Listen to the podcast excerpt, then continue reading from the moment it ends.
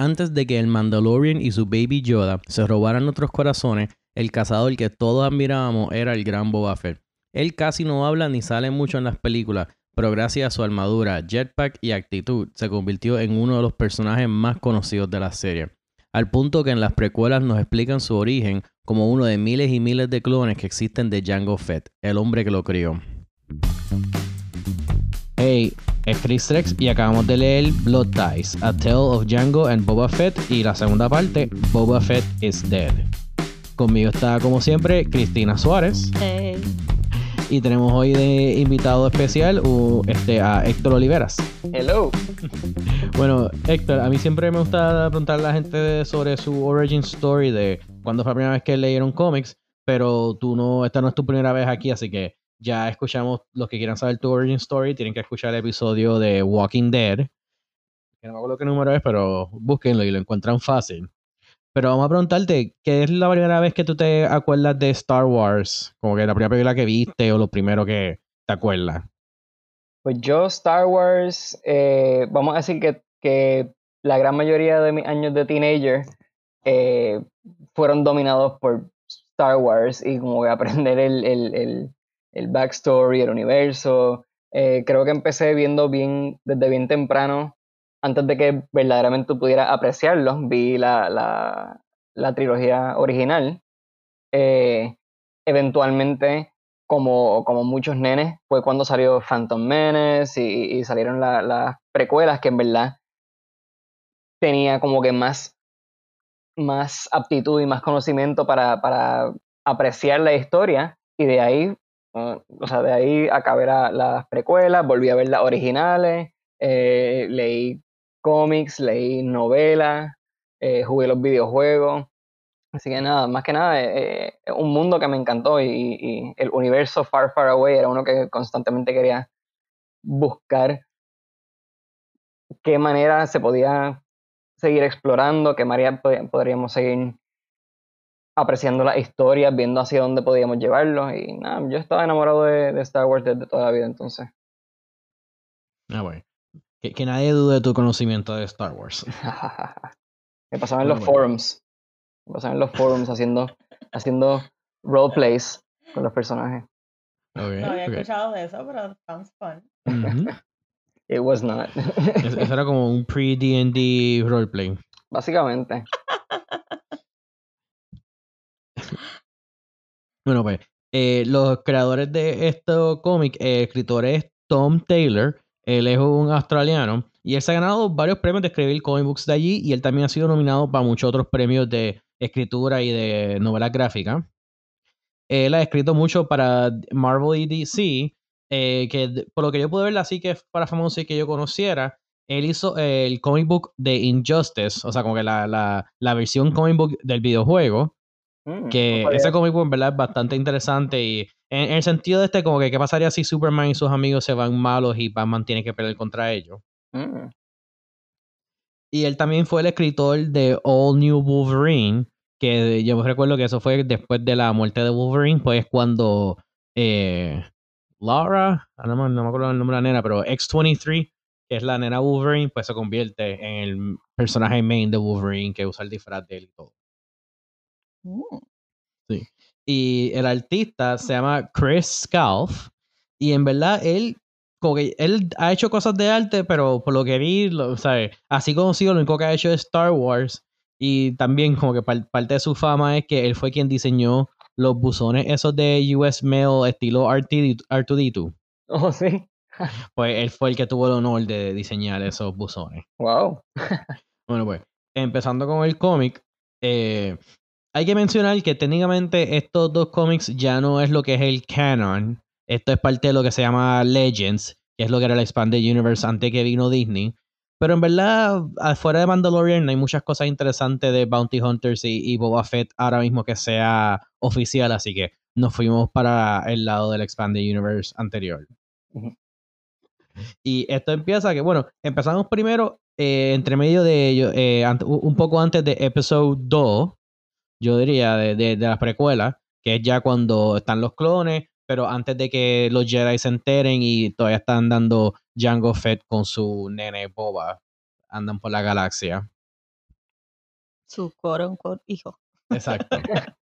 Y bueno, en, verdad, el, el cómic empieza con, con Boba Fett este, rodeado de, de un montón de criminales y gente que lo tiene ah, con las pistolas apuntadas a él. Y él dice, como que, ah, yo no, esto no me da miedo porque yo he sabido el miedo. Que entonces, como que el flashback de que vemos el gran padre que es Django Fett, que es como que, ah, esto es algo que atrae eh, eh, gente bien grande y se lo echa a su hijo. Esto es lo que huele la comida del peor depredador que hay en la galaxia. Déjame echártelo por encima. Exacto. Toma, brega.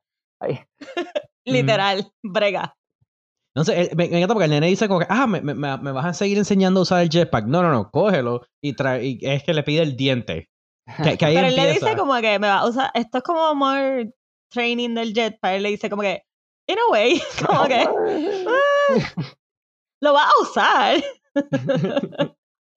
Pero lo que está, o sea, lo que está cool de eso es que para la gente que en verdad llevamos jugando los videojuegos y eso, sabemos que ese, que los Mandalorians son así, son espartanos, son ride or die, eh, y que son, es desde chamaquito. Y, y o sea, vemos en, en, en, en este brincando eh, para atrás y para adelante en el tiempo, vemos o sea, la manera bien completa en que Boba Fett es el tipo de guerrero que su papá quería que él fuera. Que el, el, el vivo ejemplo de lo que se supone que sean los Mandalorians en este universo, que es, o sea, los Jedi pueden ser la, la, la, figura más prominente, más icónica, pero los Mandalorians son probablemente la gente más tough y la gente más dura de toda esta galaxia. So, ver en verdad cómo Boba Fett es el ejemplo de todas esas cualidades y, vemos todos sus trucos, vemos todo, todas sus actitudes en estos cómics, vemos su motivación. O sea, vemos, está The Mandalorian, si quieres verlo en vivo en una serie, y si no, léete estos cómics para que, para que veas cómo son los Mandalorians. Oye, y tengo que decir que yo en verdad yo, yo, yo soy bien fanático del mundo de Star Wars, pero a mí Boba Fett, el personaje, nunca me, me, atrajo tanto. Entonces, yo no sabía todo este backstory de, de, los Mandalorians y de su cultura antes de la serie de Mandalorian. Pero me gusta que es como que e, esta serie, aunque técnicamente es parte del nuevo era de Disney, no tiene nada que ver con la anterior, lo, sí es, es, bien fiel a lo que ya se ha establecido. Como que nada de esto en verdad se, se contradice todavía. Especialmente cuando estás hablando de esta época antes de las precuelas y anterior, como que todo bastante se, ha mantenido igual, que eso me gustó. Y también están como que, están bien influenciados, especialmente en este cómic, por lo que yo creo que es la influencia más grande de Star Wars, que son los westerns, las películas westerns, que en sí, inspiraron a, las películas de, de Kurosawa, las películas de Samurai, y que en sí otra vez volvieron a inspirar los westerns eh, de revisión en los Estados Unidos, y de ahí sale toda esta actitud de Star Wars, de que en verdad esto es un space western, si lo piensas así. Y vemos eso en, la primera escena con Boba Fett, con todos los, con todos los malos, con todos los bounty hunters. El básicamente. ¿Sabes qué? No sé si fue John Farrow, pero si no fue él, fue otra persona involucrada en The Mandalorian, que me encanta, que él fue el que dijo como que, ah, nosotros no queremos inspirarnos por Star Wars, queremos buscar las mismas cosas que inspiraron a las películas originales e inspirarnos de eso, que por eso que, igual como tú dices, el Mandalorian es otra serie que es bien, es un space western. Sí, que no es tanto como que queremos hacer un cuento de Star Wars, es más como que queremos hacer un cuento que es en el mundo de Star Wars.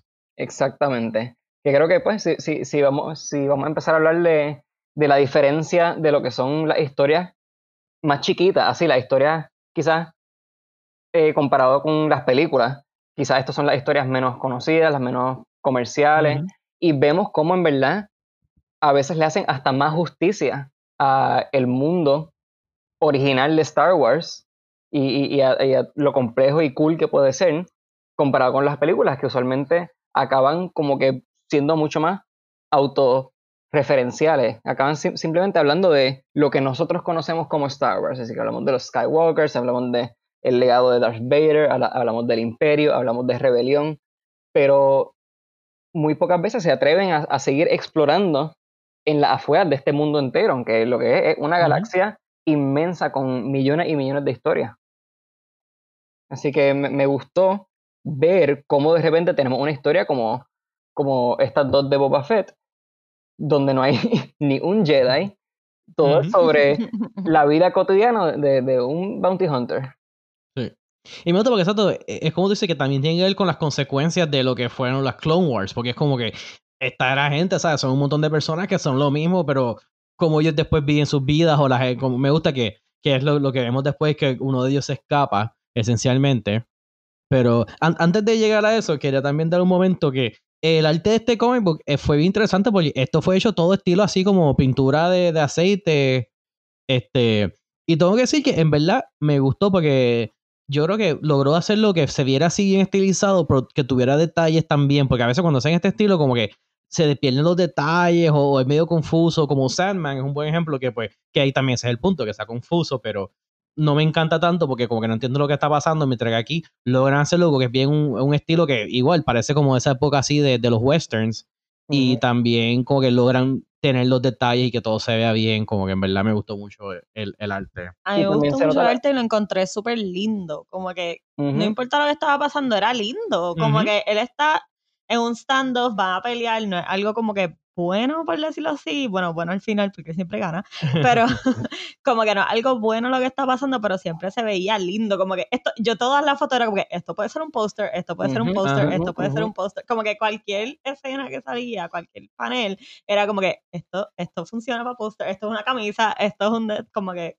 todo era súper lindo que quiero mencionar que nosotros muchos de los paneles, cuando hablemos de paneles específicos, pues los vas a poder buscarlos en Facebook cuando hacemos el post del cómic. Ahí siempre incluimos un álbum con screenshots del comic book para los que no puedan leerse el cómic.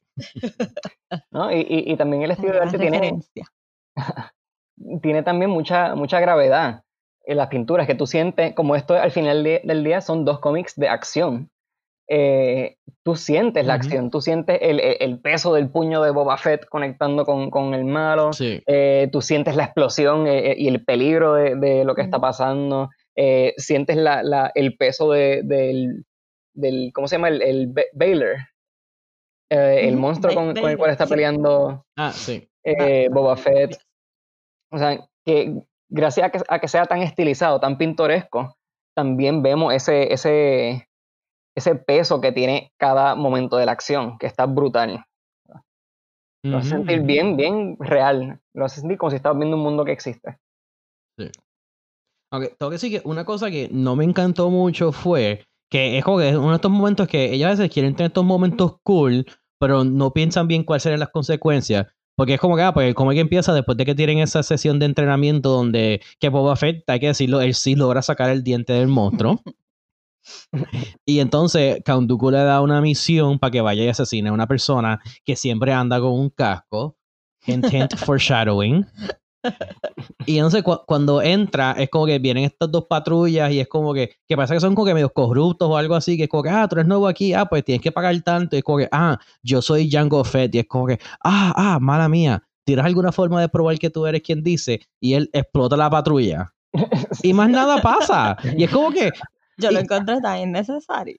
Y, como fue como, diantre, ok, cógelo con calma, podía tirarte otra cosa, no sé yo, yo, ya está como que busqué para atrás y es como que dicen que son patrulla, que no, no, es como que, ah, somos los dos soldados de este mafioso o algo así, como que más, o sea, maybe ese es el backstory, se supone que sepa que es el planeta, pero yo no sé, como que, que yo me acuerdo que después al punto que cuando los atacan de nuevo, yo pensaba que era como que venganza o algo, es como que no, no tiene nada que ver. Sí, él simplemente lo mató, no hay consecuencia, porque le es Django Fett, Sí, definitivamente hay muchas cosas que se hacen por el, el cool factor, el, el esto se va a ver bien, bien, bien cool. Y, el shock value de como que, porque yo me quedé como que, wait, what? Pero porque él lo, pero, y le di para atrás, yo como que, espérate, él lo explotó a ellos, ¿verdad? Como que yo como que vi la explosión y es como que, ah, la nave, la nave donde ellos estaban, ok.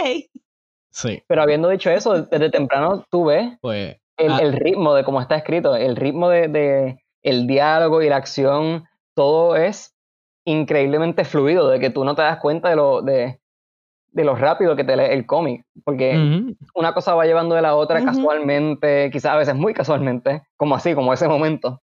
Eh, eh, pero que note el ritmo en el, en, el, en el, diálogo, en el banter, tiene, tiene mucho estilo, la manera que, en que está escrito.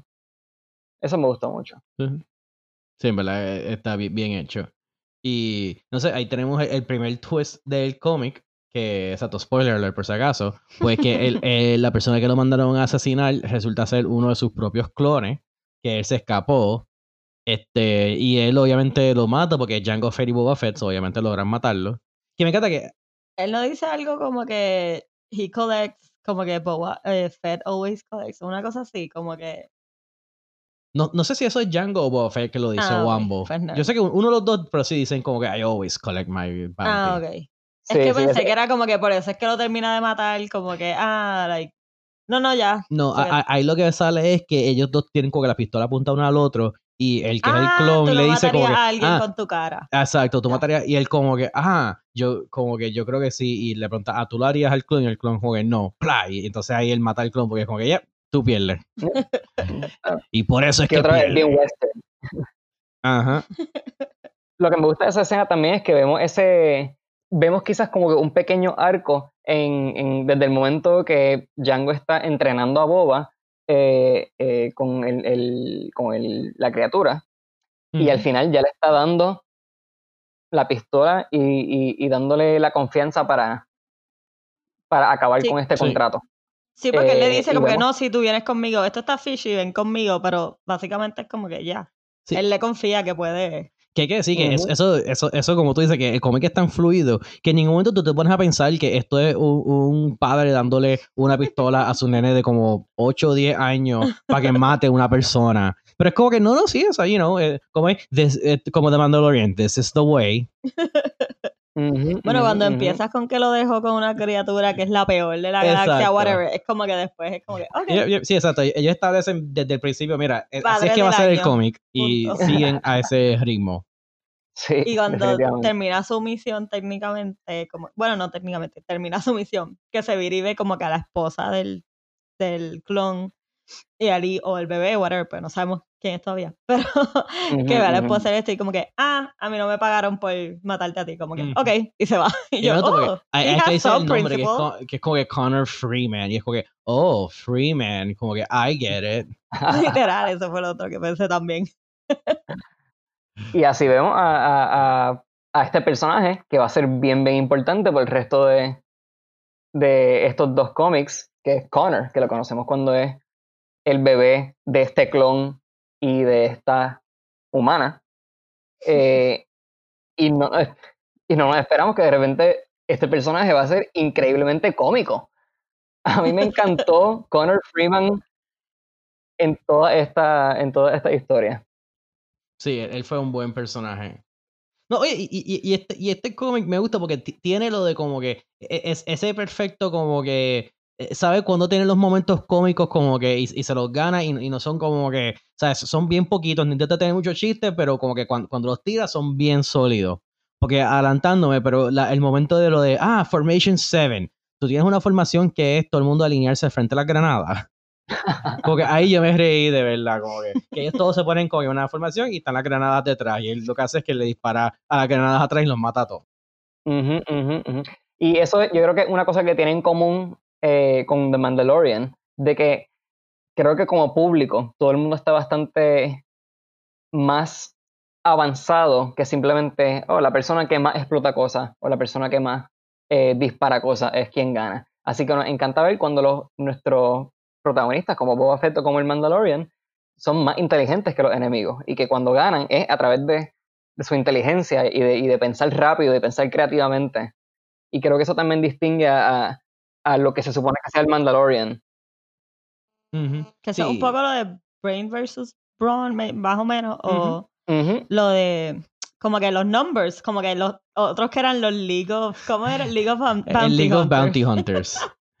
Eso, eso me, me- encantó porque es como que- y, y- y fue una buena. Y, y fue, me, me encantó porque fue, fue tan buena forma una amenaza como que al principio, porque es como que, ah, son todos unos morones, pero por simplemente que son como 10 personas, pues son una amenaza real, porque en verdad, ¿sabes? Nadie es tan bichote que puede sacar a 10 personas así. O sea, él lo hace, pero es porque muestran como que todo el elemento que él tiene que hacer. Exacto, eso es lo que te iba a decir que como que hay, es que aunque sean del Super League, que anyway son una mierda porque 10 no hacen uno, más o menos, es, es en contra de. Fett, pero que, que demuestra que él puede salirse de eso, que Y no se siente como en los, cuando son el protagonista, pues of course vas a ganarle a, todo el mundo que venga, como que se siente más earned el hecho de que él pueda, en verdad, ganarle a todos ellos. Eh, lo que decía yo es que que me, me, me, dio risa que con, con Connor hacen lo de que, ah, tú puedes disparar pistolas. Es como que, ah, mi padre tenía la programación esta genética y yo también, así que yo también puedo disparar pistolas. Es como que, ok, no, ¿para qué cuestionarlo? Fine. Es Star Wars, ok, ok, dale, tú puedes disparar también. Nadie puede decir que la, como que la ciencia de los clones está definida. So, sí, sí, eso está en la genética, porque vamos a decir que todo el mundo puede. Lo que sí me gusta mucho de esta escena es que tenemos, esa, tenemos muchas cosas pasando a la vez. Tenemos este, eh, esta guerra entre bounty hunters yendo detrás de la misma persona, que acaba siendo Connor Freeman. Tenemos los chistes de, de el League of Bounty Hunters, que tan pronto lo dicen, se lo empiezan a tripear. Y nadie en el cómic se los deja pasar. O sea, constantemente son causa de burla. y, pero también, como tú dices, es la cosa de los números. Obviamente son muchos más y tú, y tú estás imaginándote, ok, ¿cómo Boba Fett se va a salir de esta? Y ahí es el momento en donde, nos deciden enseñar todo el arsenal de Boba Fett, de lo que hemos visto quizás en las películas, lo que hemos visto con Jango Fett en, en, la precuela, eh, y nos vamos viendo, o sea, uno a uno, cómo el Mandalorian usa su arsenal entero creativamente y va de 10 Bounty Hunters a 2. Que tengo que decir dos cosas que de, de esa escena. Tengo a mí a veces es, es, bien bittersweet porque a veces me gusta cuando lo hacen bien y, es divertido, pero otras veces puede ser medio annoying que ellos siempre quieren meter personajes conocidos, en, ¿sabes? Como que siempre tengan el personaje conocido haciendo cameo. Como aquí, cuando es el primer standoff entre Boba Fett y lo del League of Bounty Hunters, sale Bosk. Que eso, asumo que tú no te diste cuenta, él que era el tipo como reptil. Sí, yo, yo supuse que era alguien importante, pero no sé quién es. O sea, él es tan importante porque él en Empire Strikes Back, cuando sale Boba Fett, hay como que cinco otros bounty hunters y él es uno de esos otros cinco. No sé, tú tienes que tener que esa, esa, escena con Boba Fett y los Bounty Hunters es tan icónica que todos esos Bounty Hunters tienen sus propios backstories y cómics y han hecho un montón de cosas de ellos, como que, ¿sabes? O sea, por, eso yo reconocí, porque es como que yo he visto a ese tipo ya en otras cosas de Star Wars, porque les encanta reusar a esos personajes, porque salieron en Empire Strikes Back y Empire Strikes Back es, la, es lo más brutal que ha hecho Star Wars ever para mucha gente, así que todo, todo que sale de esa película le han sacado todo el jugo que pueden sacarle. No, y también Empire Strikes Back salieron todos esos Bounty Hunters y de repente eso era, oh, estos son muchos juguetes. Así que de repente todo el mundo tenía los juguetes. Y yo creo que quizás de las cosas, de las primeras cosas que propulsó a Boba Fett, además de su jetpack, era, era el hecho de que sacaron el juguete de Boba Fett. Así que de repente tú tienes el, juguete, el juguete que más cool se ve. Se ve hasta quizás más cool que Darth Vader. Y ya inmediatamente se vuelve un icono, se vuelve icónico. Así que por eso es que estos Bounty Hunters, eh, como Boss, como IG-88, eh, que en verdad no tienen nada de personaje, son bien famosos. Y, y, seguimos viendo como que los easter eggs en, todas estas historias que vemos. A mí me pasó porque yo vi los Star Wars, The Original Trilogy, como que hace como un año. Entonces, yo no me atreví a decirle a Christian que que en verdad nunca las había visto, eso yo le dije que sí lo había visto. Entonces, cuando finalmente se lo dije, pues cuando las vimos todas para ver todas, todas, todas, todas juntas, pues ahí se lo dije.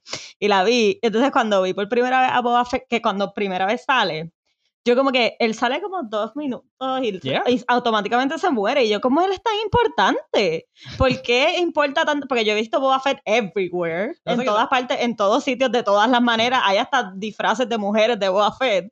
Y yo, cuando veo el principio de Boba Fett y era como que dos segundos y ya ahí se murió. Y yo como que, ¿ah?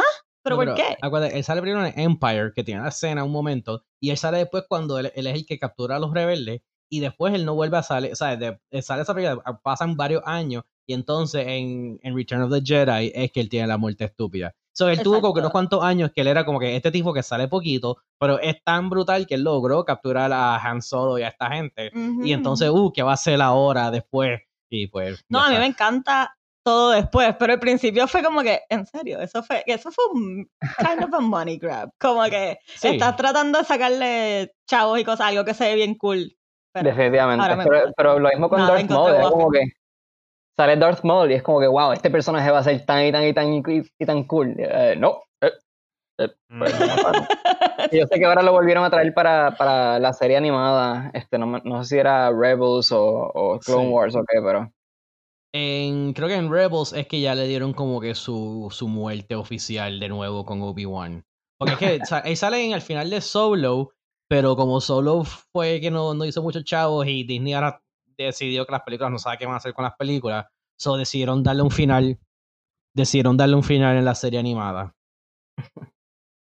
Ya mismo lo reviven. Probablemente también. Oye, lo último que quiero decir de la pelea con el League of Bounty Hunters es que e, él hace toda la pelea, hace todo, hace, un montón de cosas, y él se lleva a Connor Freeman, y él le dice como que, ah, pero todavía puede ser que haya gente inteligente o algo así que nos persiguen, y él como que, ah, no te preocupes, I know how to take care of them. Y él coge y, es que me encanta porque este es el tipo de cosas que claramente diseñaron el, el look primero antes de lo práctico, que él se tiene que doblar en la cintura para disparar el cohete que tiene en la espalda. Y encanta porque es como que esto está cosa que, ah, espera un momento, se dobla, ¿sabes? Se, dobla y entonces dispara el cohete y se endereza. El problema resuelto. es, que me, me, dio risa. Ah, y, lo, otro que me dio risa también, que creo que fue Busk, es quien dice la línea esta, que es como que, que Connor un momento está como que, pero como todos me encontraron tan fácil, y es como que tú, si, es que tú estás todo el día en la misma barra, todos los días, como que no, es tan difícil encontrarte, tipo. eh, y sé, luego de eso es que ellos intentan escaparse, pero ahí vienen el, el League of Bounty Hunters, le, le, los explota casi llegando a la nave.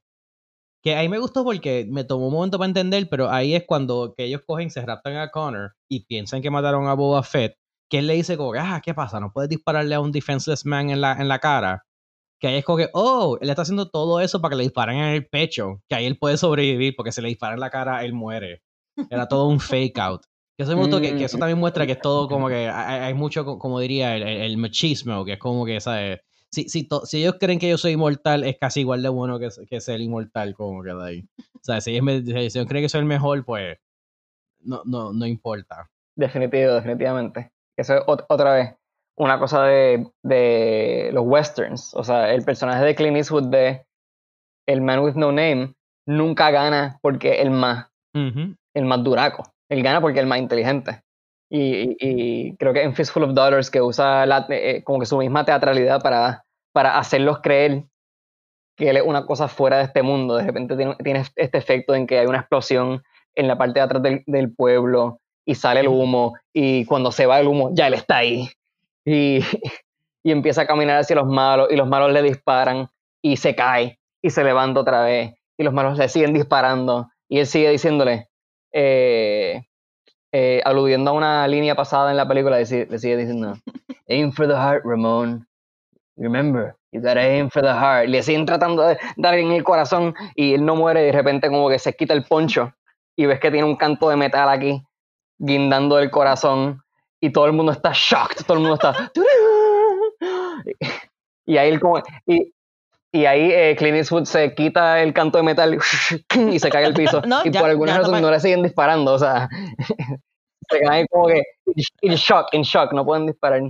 Y, y nada, otra vez, o sea, Mandalorian y, Boba Fett sacan esta influencia de que sí, el, al final del día el cool factor tiene un valor estratégico en la Especialmente ayuda cuando que, que, después sale que cuando el League of Bounty Hunters está cargando a Connor para llevarlo al malo gangster este, que, eh, que es lo que la... Ah, que él, coge ese seco que no, no voy a caminar. Ah, no, pero dispárale. No, no pueden dispararle porque yo sé que el tipo dijo que me, que, que me quiere vivo. Ah, pues cárgalo y él como que lo carga y literalmente no, no, no se fija de que tiene la pistola cercana. Él como que, diablo, la que ustedes sí son idiotas y le saca la pistola y mata al que lo está cargando. El League of Bounty Hunters, que después es el League of One Person. Porque él sigue diciendo League of Bounty Hunters. Eso me encantó que él sigue Él no lo va a ah, dejar ir. Ajá, es como que, pero sigue siendo un League 61. Es como que somos el League of Bounty Hunters. Hasta el mismo antagonista de, de, de la historia tiene que tripiarse a Quiero decir una cosa, yo siempre entiendo el valor de, de, un, de, un, villano tener como que una base, como que sabes, el, el, el, un super villain layer. Pero cuán bueno puede ser de que él tiene su oficina donde él, se reúne y él tiene como que una puertita y ahí está el Rancor. ¿Sabes? Como que eso es bien peligroso porque, oye, por, lo menos Java tenía como que niveles, como que él estaba arriba y el ranker estaba abajo. Pero aquí no, aquí es como que, ¿qué es lo que pasa después? Que le suelta las cadenas y mata a todo el mundo, como que e, e, eso es... No es muy práctico. Exacto. es como que, oye, e, estás pidiendo una violación de OSHA, es lo que está. Yo lo que pensé era también, será su torture chamber, o si tratan de escaparse, tienen que ir a través del rancor. Le estoy dando mucho crédito al villano. Es que, o sea. o quizás es pura teatralidad, es puro como que. Ah, este va a ser mi sitio donde yo, donde yo juzgo a las personas. Van a venir a donde mí, yo voy a tener el rancor ahí al frente. Y va a estar bien cool. Y nadie, y nadie va a poder hacer nada. Ups.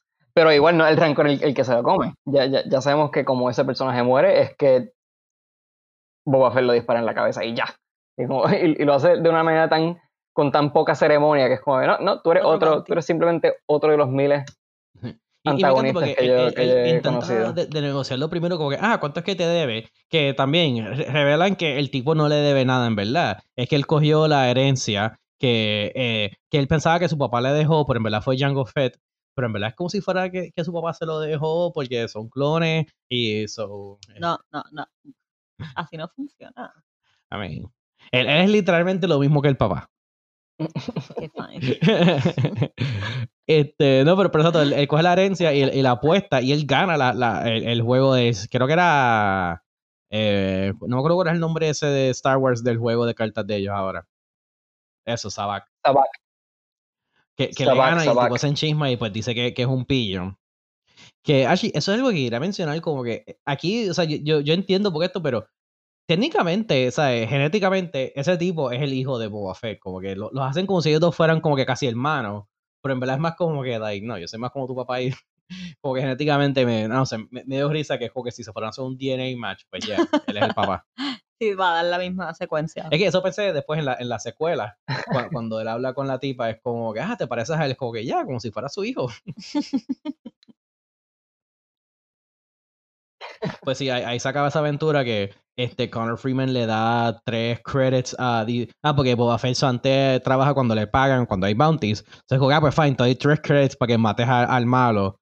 Y Boba Fett, pues como lo que estaba buscando era una excusa para hacerlo, pues lo mata, tienen toda la pelea. Me encanta que pues al último que le quedaba el League of Extraordinary Gentlemen es como que... Ah, porque le está haciendo el jetpack, no te preocupes, él es our way... ¿Cómo es? Ah, you're our way out, pero no, pero no es para ti. y ahí lo, lo, explotan contra la pared y se escapan. Entonces, vamos ahora para la segunda parte que se llama Boba Fett is Dead. Que no te preocupes, no es un spoiler alert, literalmente. ¿Qué? Ah. Exacto, pero, pero no es un spoiler porque literalmente empieza con las noticias diciendo se murió Boba Fett. O no, así empieza con el ataque y después las noticias diciendo que mataron a Boba Fett y él está muerto y está confirmado. Y aparentemente Boba Fett es la persona más famosa de la galaxia entera. Ah, de verdad, literal. Todo el mundo está hablando de Boba Fett. diciendo como que everywhere. ¿Verdad? Eso, sería. Bueno, iba a decir que eso sería como si Dog the Bounty Hunter se muriera, pero porque en verdad sí, si él se muere, probablemente hablarían de eso en las noticias. Pues, ah, y entonces ahí vemos que Jack Connor Freeman cogió los chavos de la aventura anterior y pues él compró la barra donde él siempre bebía. Que, ay, me acuerdo que tenía un nombre, era algo del papá o algo de. E-, era un nombre como que tenía que ver con lo que había pasado en el cómic anterior, pero ahora ni me acuerdo. Lo, lo, que me gustó es cuando él dice como que, diablo, se murió Boba Fett, vamos a, como que un brindis por él, y todo el mundo lo ignora, es como que, ok, el próximo round está on the house. ¡Eh, Boba Fett es el mejor!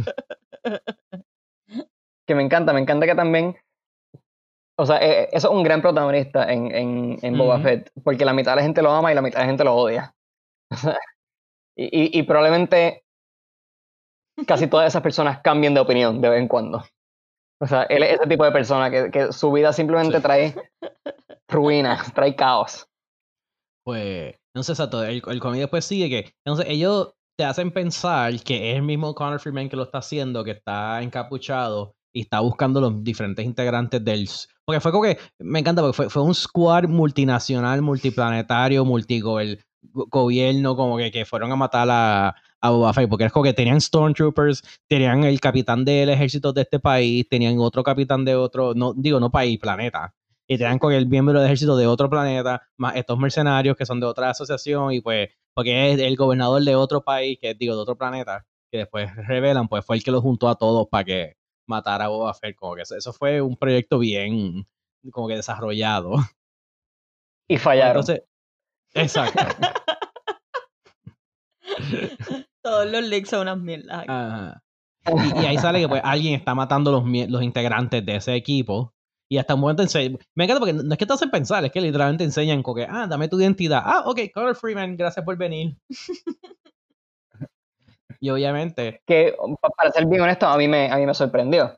Obviamente sabía que, que, que Boba vuelve en algún momento.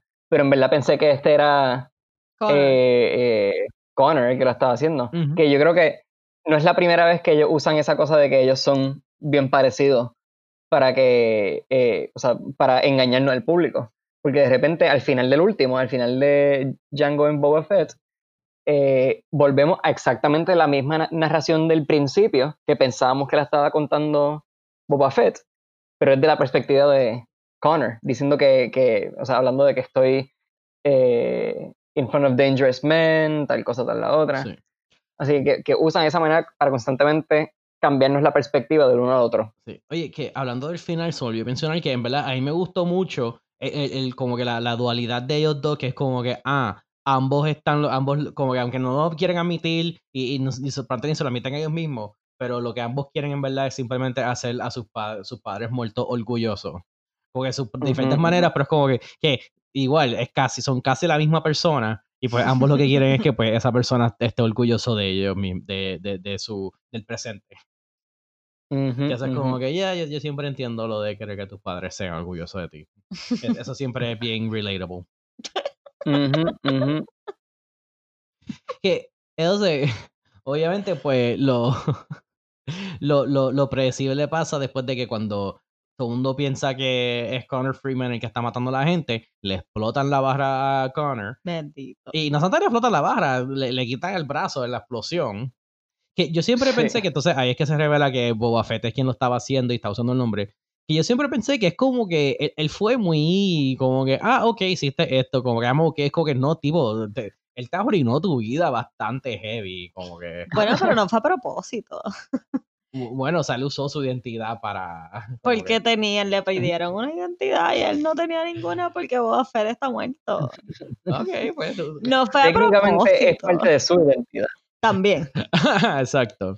O sea, él no fue como que quiero joder a Connor, fue como que, oh, estoy en un, en un momento difícil bueno, es verdad, pero lo que pasa es que pensé como que yo, yo siendo Connor estaría como que, o sea, ¿qué tú pensabas que iba a pasar si tú das mi identidad cuando vas a matar a, un imperial? Como que, ¿sabes? Eh, pues, sabía lo que iba a pasar, por eso fue a buscarlo. Como que él fue a buscarlo en el mismo momento en que venían a joderlo.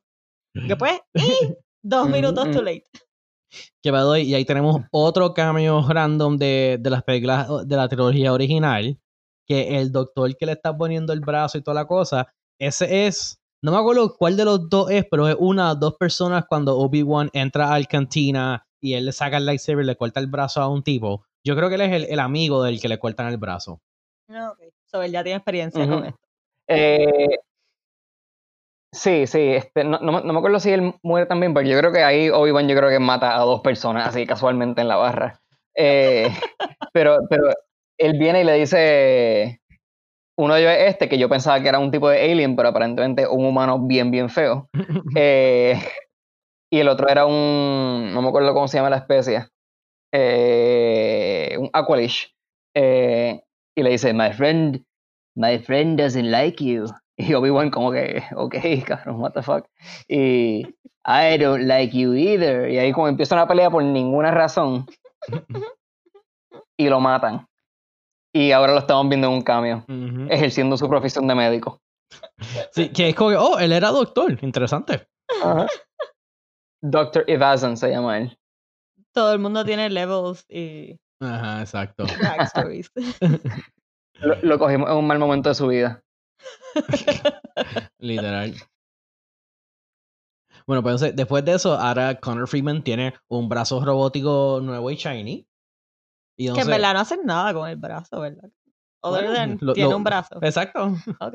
Pero es que, fíjate, Star Wars siempre ha sido así porque Anakin y Luke tuvieron manos de robot y no hicieron nada, excepto que en la de Disney, pues se hicieron de robot de nuevo para que se viera más cool el metal, pero no, nunca han hecho nada con eso. Este... Pero perder un brazo en el, en el universo de Star Wars es como que perder una muela. Exacto no tiene tantas consecuencias. que tiene una... Sí. Eso siempre fue un, un, toque que no, no, sé si era a propósito, pero yo siempre consideré como que me gustó que haga. En las precuelas, Anakin tenía la, la mano de metal de robot, mientras que para la, la original, pues e, es como si fuera humana y que, que hasta enseñan que él siente, que Luke siente cuando le tocan. Y siento que, ah, pues eso fue algo que la tecnología adelantó de, de unas películas a otras, como que en las precuelas pues antes podían tenerle metal y ya para la trilogía original pues podía ser una mano real. Claro, no era que en los 70 no podían usar la tecnología para que fuera de metal todo el tiempo. Eso, eso fue. No, no, no, impongas tu realidad en el mundo de Star Wars, por favor. Perdón. Pues exacto, después de que él tiene ahora el brazo metal, este, Boba Fett. Me, encanta que este es el tipo de cosas siempre que a veces me molesta que cuando quieren ser así como que misteriosos y cool, que es como que, ah, te voy a dejar aquí en el mismo medio del planeta, busca a esta tipa y protégela, no te voy a decir más nada. Como que ah, búscalo por tu cuenta, like, hazte, lo tuyo. Es como que, pero tipo, tú quieres que, la, que él llegue a ella y la proteja, o sea, como que, porque eso está haciendo tan difícil. detalles, por favor. Exacto. Y fíjate, y, ahí aprendí una cosa que es como que yo, creo que una, una lección bien importante es que si tú estás aterrizando una nave como que espacial o, hasta paviones sirve, nadie te va a pedir autorización si tu nave está en fuego. Eso es verdad. nadie duda de que tú tienes que aterrizar cuando si tu nave está en fuego. yo sé, me, me encantó porque... Considerando que tiene un jetpack. Y considerando que tiene un jetpack, no es la, no es la peor idea del mundo. Oye, no, fue, una excelente idea porque él logró hacer que llegar sin que le, explotaran la nave, bueno, más de la que la explotó él mismo.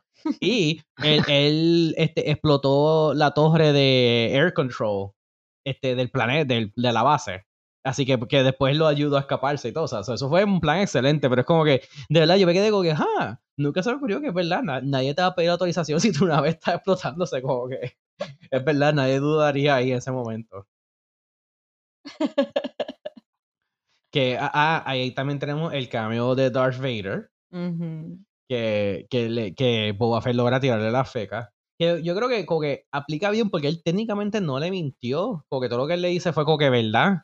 Es que simplemente pues no, no, mencionó que él también fue el que causó toda la explosión. y creo que los Mandalorians también, otra cosa que tienen adelante de los soldados regulares es que ellos tienen más eh, como que control mental, tienen más disciplina. Y creo que una, o sea, una, para irnos ya en esos detalles de, oh, ¿por qué Vader no sabía ese era Boba Fett? Porque no, sintió su energía. Pues, porque, los Mandalorians saben cómo esconder su, su, sus pensamientos y sus mentes. Sí, claro, al existir los Jedi, pues ellos van a tener una manera de controlar a tu y, y, y yo, creo que eso, y de eso la, la mantiene el canon nuevo, que es lo de que es la, la guerra así, que no, porque hubo, estuvo la, eh, hubo primero la guerra entre Mandalorians y Jedi y después hubo una guerra civil Mandalorian. So, ellos han tenido mucha guerra y han tenido que pelear contra los Jedi y hubo una guerra full que, este, que los aniquiló. Así que ellos definitivamente han tenido experiencia con, con los Jedi. Que entonces ahí, es que pasa la, escena que ya mencionamos anteriormente, que es que él va a una. Él entra como que a un cuarto de entrenamiento de como que de pelea y, y de armas y como que ahí el, el, tipo que él, vino, él va a matar es como que no, no, no. Yo reconozco esa armadura, tú eres una feca. Y ahí todo el mundo es como que, ah, ah pónganse en la información 7 y todos se alinean así como que bien de esto para dispararle. Y ahí es que él les dice como que, usted tiene una formación que es ponerse todo el mundo frente a la granada.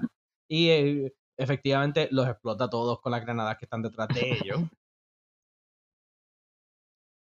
que después ese es parte de su plan porque él se quiere escapar y él logra hacerlo como que, ah, que parece que está wounded y él logra que se lo, se lo lleven al mismo y después él este, mata o, deja inconsciente a los soldados y logra escaparse de lo más feo. A mí lo que me encanta es cuando volvemos al lado de Connor Freeman, que predeciblemente, ¿dónde él fue y dónde él está? En una barra, quedándose dormido. Que me gusta que eso aparentemente es, como que desde el primer issue es parte de su personaje, que es como que él se queda dormido en los counters de la barra. Es, es su, thing. Es más cómodo que su cama. es lo que dice. y entonces él logra encontrar a que es, ah, era Cintas Bell, es quien le, Boba Fett le pide a él que busque, que él encuentra primero la nena chiquita, después encuentra lo que es la, la mamá, que ella le, por poco le pega un tiro, y un tiro, un laser. y solamente no lo hace porque llegan un montón de Devronians, que son la, la, los, aliens estos que tienen este... Los cuernitos, los cuernitos. Cuernos en la los Diablos, los, los diablitos de... Exacto. Que eso es el tipo de cosas que a veces hacen algunos que sean buena gente, como que, ah, pues, para pa Plague Style, pero es como que ya, en el mundo de Star Wars es como que si la gente que tiene, que tiene cuernos en la cabeza casi siempre son malos. Yo creo que eso cuenta para cultura popular en general. Como que...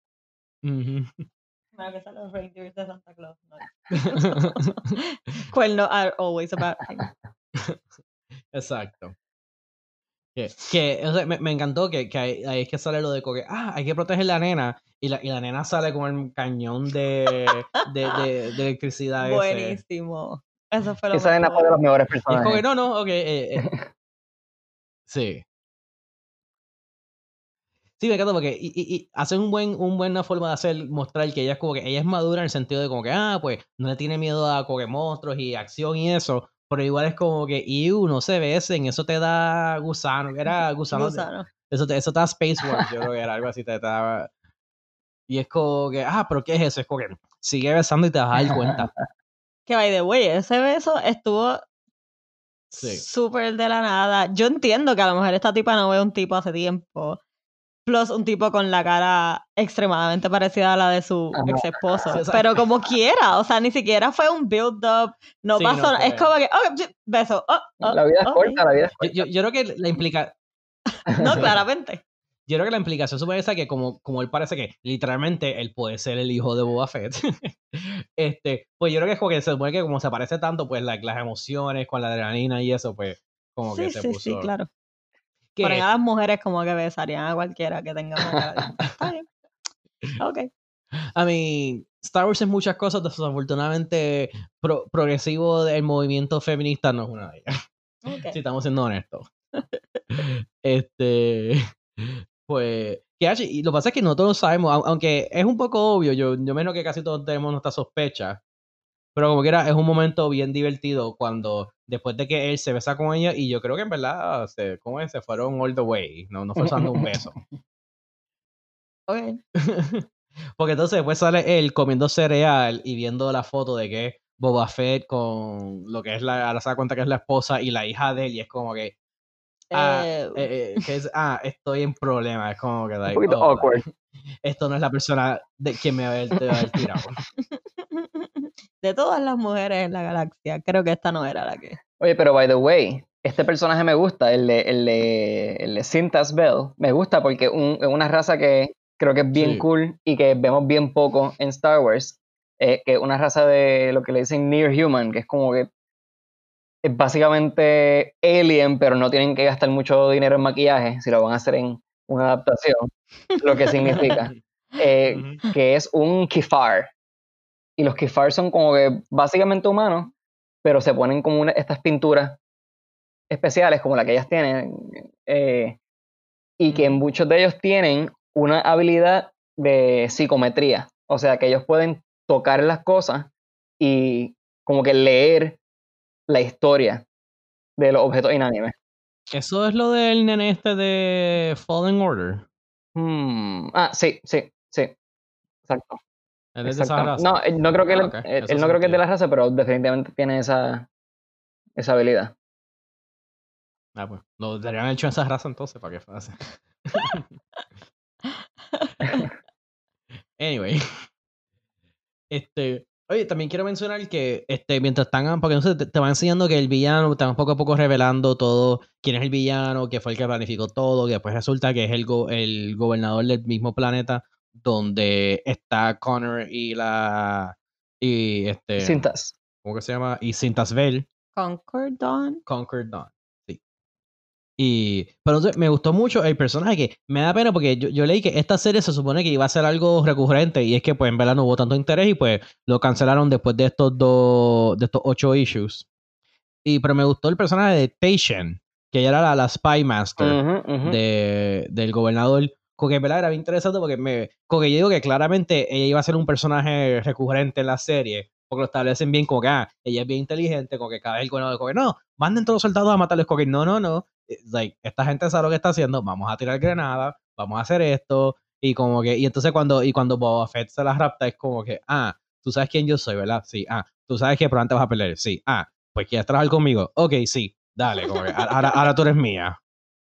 A mí siempre me gusta que, que en este cómic lo hacen bien cuando tú estableces y muestras que un personaje es como que, ¿sabes? Superior a todo el mundo, pues que el, resto de la gente también lo trata de esa forma. Por lo menos la gente que, que sabe, como que, que dice Pecho que, por ejemplo, el mejor ejemplo de eso es los personajes, las películas de John Wick, que cada vez que escuchan el nombre, pues la gente se asusta. Pues yo creo que me gusta eso porque es como que siempre me molesta un poco cuando lo hacen al revés, que es como que, ah, este personaje le partió la cara a todo el mundo, pero este tipo de la nada cree que él le va a ganar. Como que. como que aquí lo hacen. Que eh, igual, me encanta la armadura de los Mandalorians, pero me dio un poquito de risa cuando el gobernador está haciendo su ataque, que ahí Sintasvel revela que ya tiene más armaduras para ella y para Connor. Y entonces nos damos cuenta que los Mandalorians eran Power Rangers. Y como que ella tiene su armadura rosita y él tiene su armadura amarilla. Y es como que eso es un cambio que estoy feliz que para la serie pues no lo hicieron así tan directo, que era, dejaron más colores metálicos. Sí. Pero es, como que no, o sea, yo imagino que es parte de la, de, de, de la historia y por tantas razones, pero ¿verdad? Como que me sacó de repente que esta tipa que ha mostrado que no es una mujer tradicional, se ponga una armadura rosita.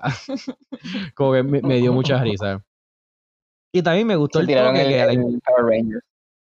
Sí. Y me, me, gustó el toque que enseña que cuando ella se pone la armadura, la nena se mete como que en una cosa de metal ahí para protegerse, como que se aseguraron que no, no, la nena está ahí protegida en, en su área. Yo pensé que era como que un pecho de otra armadura. Como que.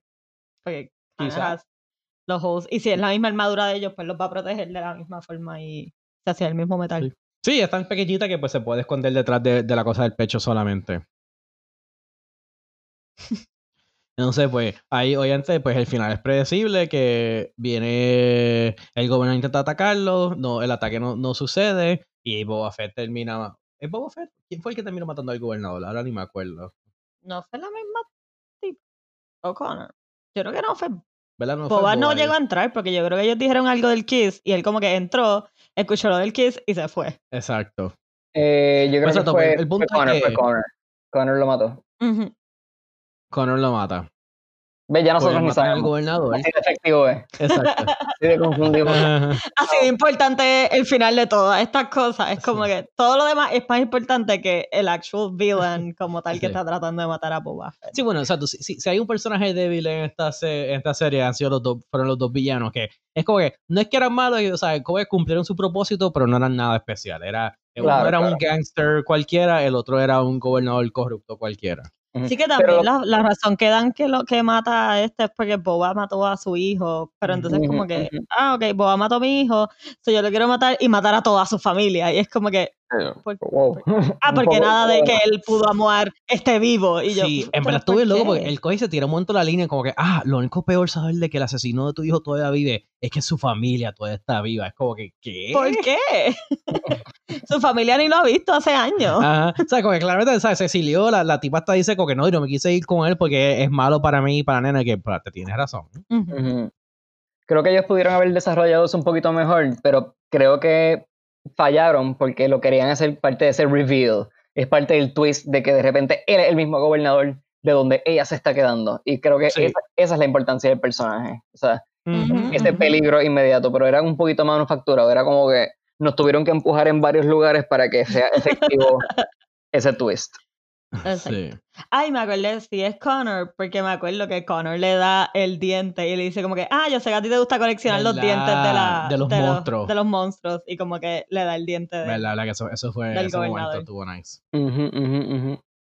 y que también vemos a, vemos que Boba Fett también es como, como ex esposo una persona bien interesante. Porque porque ve, o sea, le tiene definitivamente mucho cariño a estas personas porque dejó a esta persona quizás la persona más cómplice que tiene para protegerlo, o para que se protejan mutuamente, porque claramente él sabe que se pueden defender. Eh, pero de repente ve que se están besando y. Pues, ok. By the way, me acabo de acordar de algo como que súper importante que no dijimos. Que el tipo dice como que, ah, Boba mató a mi hijo por nada, no sé qué. Y la tipa le dice como que no fue por nada, él en verdad hizo esto y le dijo algo en el oído. Lo que yo entendí de eso fue como que, ah, él viola a la tipa y él es en verdad el papá de la nena y Boba en verdad no tiene hijos. ¿No? ¿No pensaron en eso? I mean, yo, pensé que pronto era algo... O, no sé si la hija es too much, pero definitivamente como que yo pienso que, es que la violó y O por, lo menos intentó de violarla mínimo, como que exacto. algo... Eh, creo que es que, es que la, la violó, no estoy pero yo creo que eh, la hija es de Boba Fett. Es que yo me tiré el full como que no, Boba Fett no tiene hijos, punto. ¿Quién sabe? A lo mejor si hubiera seguido el, Eso no es pues, tipo... descubríamos... él no tiene un vow de Shastiri o algo así, ¿no? No. Claramente no tenía una esposa. sí, sí, eso, eh, eh, la hija es de, de Boba Fett, pero eso sí pasó. Exacto. Bueno, pues, ahora es tiempo para el trivia. Sí, vamos a ponerle como una cancioncita o algo. Trivia. Bueno, pues. Como ya nosotros mencionamos ahorita, que creo que fue Héctor que lo mencionó, que eh, hay una escena cuando él está contra el, League of, los League of Bounty Hunters, que hacen como que ah, eh, van por el listado de toda su armadura. Así que vamos a ver este un dos. Son nueve cosas que enseñan en esa pelea. Vamos a ver quién se acuerda de más. De las cosas que Boba Fett usa. En esa eh, pelea que como que lo mencionan uno por uno. Bueno, tiene la espalda. Tiene la de espalda. Tenía en el brazo como que uno tiene un blaster. tiene un blaster. Ajá. Tiene, tiene un blaster de láser en una de, una de las muñecas. Tiene un flamethrower en otro brazo. Eh, tenía un hook. Tenía un. Para, para atrapar a los Fiber cord whip. Un fiber, cord whip. Sí, porque whip. Star Wars todo tiene que tener su propio. Oh, o sea, no, ahí, no es metal, ahí es Durasteel. Oh, wow. eh, ¿Qué más? ¿Qué más? Creo que tenía algún tipo de explosión, algún tipo de rocket, ¿no? Wrist, wrist rocket. Sí. Eh, no, no sabía que tenían tanta. Y el más importante era Fists. Sí, e, ese me gustó que lo mencionas. Bueno, pues para que tengan los, nombres oficiales, por lo menos como pusieron el cómic, es el ZX Miniature Flame Projector. Él tiene un helmet display. Porque eso es lo que le mm, El HUD, el HUD. Eh, Sí. El Dur, Dur 2024 Wrist Laser. Que eso es todos los lasers de la muñeca. Él tenía. No, fíjate, no mencionaron nada. Esto no mencionaron. Eh, los stun darts. Él disparaba ah, los, para que se quede inconsciente. Él tiene un mini concussion rocket launcher y también tiene el backpack rocket. Entonces, exacto, el Fire Core Whip que lo dijeron, el Fist y técnicamente pues el Mandalorian Armor. Bueno, pues esta es la segunda. Una figura de Boba Fett es la figura más cara jamás vendido en una subasta. O sea, la como el action figure más cara jamás vendido en una subasta. ¿Por cuánto se vendió? Mm. Eh, ¿Tres millones? ¿Qué tú dices? Cinco millones. Este, ok. No. ok. Héctor técnicamente ganó 220 mil. Ah, ok. O sea, Yo me voy a tirar ahí como que 40 millones. E, esto, no es como que valor, esto es que alguien pagó por eso, o sea, alguien pagó cash por eso en el momento. 200k, ¿Y que, ¿Y qué, era? Ah, una figura. Es una, porque lo que pasa es que es una figura de Boba Fett que salió ah, eh, de, justo después, no, salió antes de Empire Strikes Back, después del Holiday Special, como que esa época de promoción. Y lo que pasa es que tiene un misil con el, el tenía el backpack missile y eso terminó siendo un muy peligroso para nenes chiquitos, un choking hazard.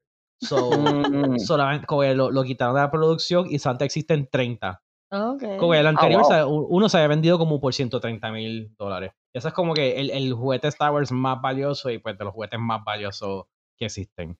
El villano de Boba Fett que yo quiero ver es el coleccionista galáctico que está tratando de coger todas las figuras de Boba Fett y ser el único que las tiene. y la última figura es el mismo Boba Fett. Ese estaría bueno. Lucas, Lucasfilm, call me. bueno, pues, ahora vamos para los reviews. En Amazon tiene 4.5 estrellas, 62% 5 estrellas y 2% una estrella. Uno de 5 estrellas eh, me gustó porque es como yo creo que es algo más o menos lo que hemos dicho nosotros, que como que, ah, es un Unforgettable Tale de Django y Boba Fett. El arte está brutal y jaw dropping already, pero la historia es hasta mejor. Eh, true a su título, este libro es un cuento de Django y Boba. Si eres un fanático de Django o Boba Fett, esto es un must read. Eh, ah, gone are the comics of a faceless, emotionless Fett. Emotionless Fett. Here is a story with character development, emotion, and good old-fashioned Star Wars action and drama. Really, you won't be disappointed. Oh, es como que exacto, que eso que me gustó, que no, no es el Fett que Santa dice cinco palabras, como que aquí él tiene, él crece. ah, yo siempre menciono a la gente que le da malos reviews porque el cómic llegó dañado o tuvo problemas o le faltaron páginas. Pero quiero mencionar que aquí alguien le dio cinco estrellas, very good condition. El mío vino en condiciones nuevas y se shipped rather nicely to protect a long uh, damage along the way. Very happy with it. Cinco estrellas. Muy bien por Amazon para entregárselo bien a las personas. Sí. Este, este me, me, gusta porque el título antes se llama como que, ah, Sofet está muerto. Ah, no, no, no es. Ah, también no entendí este título porque le dio cinco estrellas. Es como que, ah, no es para darle cinco estrellas, pero es mucho más que cuatro estrellas. Ok. Ajá. Exacto. Entonces, este. E, él después como que describe el cómic y, y habla. Este otro me gustó que fue de una estrella, me, dio risa porque, eh, ah, eh, la historia es débil, los personajes son débiles, totalmente irrealistas y plotting plot. Yo pensaría que una historia de Boba Fett sería interesante, pero este libro es un desastre total. No gasten su tiempo, yo quisiera haberlo gastado el mío. Y otro de. y otro de una estrella es el título se llama Boba Fett is not dead, con mucho signo de exclamación. Y el esto es, este libro es estúpido. Y eso es todo lo que escribió. Spoilers. yo, creo que es como que él quería ver un libro sobre la muerte de Boba Fett y como que se enchismó que resulta no estar muerto de verdad. Sí. Que es como que, yo creo que, ¿sabes? Tú, come on, piénsalo por más de cinco minutos. No, no, no va a morir el personaje. Yo creo que eso Ya vimos cómo se murió. mejor dicho, no va a morir antes de, que se supone que muera en, en las películas creo que esos malos reviews, todos los dos se condensan a como que quería leer algo así, pero después me di cuenta que no quería leer algo así. casi, casi. Bueno, pues en Goodreads tiene 3.99 estrellas, es 36%, 5 estrellas. Nadie le dio una estrella y 2% le dieron dos estrellas. Lo más que le dieron era 4 y 3 estrellas, ahí que estaba el average. Este, aquí tenemos uno de cinco estrellas, eh, que fue Quentin Wallace, y es como que, ah, soy un fan de Star Wars y de Boba Fett es mi personaje favorito en el universo de Star Wars. Eh, dije aquí, I never could figure out why, just something is cool about him. Y es como que tú y el resto del mundo. Nadie Literalmente. sabe encanta, pero es bien cool. Literal. Y como que, ah, as you can probably guess, Boba Fett is not dead porque todo el mundo tiene que seguir diciéndolo. Deje que la gente lea el cómic. Bueno, que es como que, ah, Boba Fett no está feliz y su misión de venganza enseña parte de las razones que me encanta el personaje. Él es un badass. Entonces escribió ass como que A, signo dólar, signo dólar. Eso no es aceptable. Y menciona que, ah, tiene gorgeous painted art, que eso es verdad. Y entonces como que, ah, y by the way, tiene hasta un cambio de Darth Vader. Léelo. Somos nosotros como que, léelo. ah, mira, y aquí, está la gente que solamente cree que las cosas deben ser violencia y acción. Boba Fett is dead no es lo que yo quería en un cuento de Boba Fett. No me importó tanto la relación familiar en Blood Ties, pero no quiero pensar de Boba Fett como tener tantas relaciones cercanas con otras personas, mucho menos que tenga una familia de su propia. Como que él se supone que sea un loner que no doesn't rely on anyone else or have any weaknesses for his enemies to exploit. That type of person character hace mucho más sentido para un bounty hunter. Esta persona se sentía identificada con Boba Fett por estar solo y se molestó que Boba Fett tuviera relaciones con otras personas. Entonces, este me encantó porque fue dos estrellas. Pretty average Star Wars comic fair. Fue un cómic de Star Wars average. So, okay. Es como que, so, ok, so, entonces no te gusta eso y porque estás leyendo eso, si no te, como que, no entendí porque es como que, para mí fue, ok. Yo creo que esa es la ah. cosa con Star Wars, eso es lo que, como que ese es el gran, gran problema de Star Wars, que a todo el mundo le encanta, pero nadie está de acuerdo en cómo nos debería encantar. Entonces nadie sabe como que qué parte de Star Wars en verdad es lo que le gusta. Ah, aquí otro de dos estrellas. Fett habla demasiado. Eso es todo. Wow. Exacto. Un purista. Sí, y, otro de dos estrellas. Ah, esto es un western disfrazado de un cuento de Star Wars. El arte no tiene vida y la historia es un poco blande. What? Sí. Que me encanta porque es como que, ah, esto es un western disfrazado de Star Wars. eso es malo, como que... Es una brutal. Exacto, eso no es lo que queremos. La persona Ay, missed the whole point. pero el arte, ¿cómo, cómo podéis criticar el arte? No, no, y no que lo critique. It's bland. Es como que. It's not bland. Sí, sí. De todas las cosas que puede ser, no es. bueno, pues, ¿algún pensamiento, algo que no hayamos mencionado que se nos haya quedado? No. Creo. Bueno, pues Héctor, a mí siempre me gusta acabar con que el invitado resuma el cómic en una oración. En lo que tú piensas, déjame hacer aquí unos cuantos blogs. Eh, como siempre, nos pueden buscar nosotros en Facebook, Instagram o Twitter como que acabo de leer. Eh, también tenemos un email eh, a qadlpodcast.gmail.com. Ahí nos pueden enviar cualquier mensaje o comentario o pregunta. por favor, siempre recuerden de darles, darnos reviews y darle subscribe. Héctor, ¿qué tienes para nosotros? La cosa más peligrosa que puedes hacer en el mundo de Star Wars es conocer a Boba Fett. Perfecto. Excelente. Eh, bueno, antes de irnos, ¿tú tienes algo que quieras promocionar y que te busque en algún lado? No. ok, nadie busca a Héctor Olivera, pero gracias por, por venir aquí, como siempre. Gracias por acompañarnos en, en este reseña de Star Wars. siempre, siempre. Tenemos más historias. Después podemos volver a, atacar alguna de las historias quizás menos menos este, convencionales. Quizás podemos hablar un poquito de Legacy y ver exactamente qué pasó ahí. Bueno, yo, yo, si, si Rafa no ha cortado para este momento ya, este, pues, gracias a todo el mundo por escuchar y acompañarnos. Eso es todo. Hasta luego. Bye.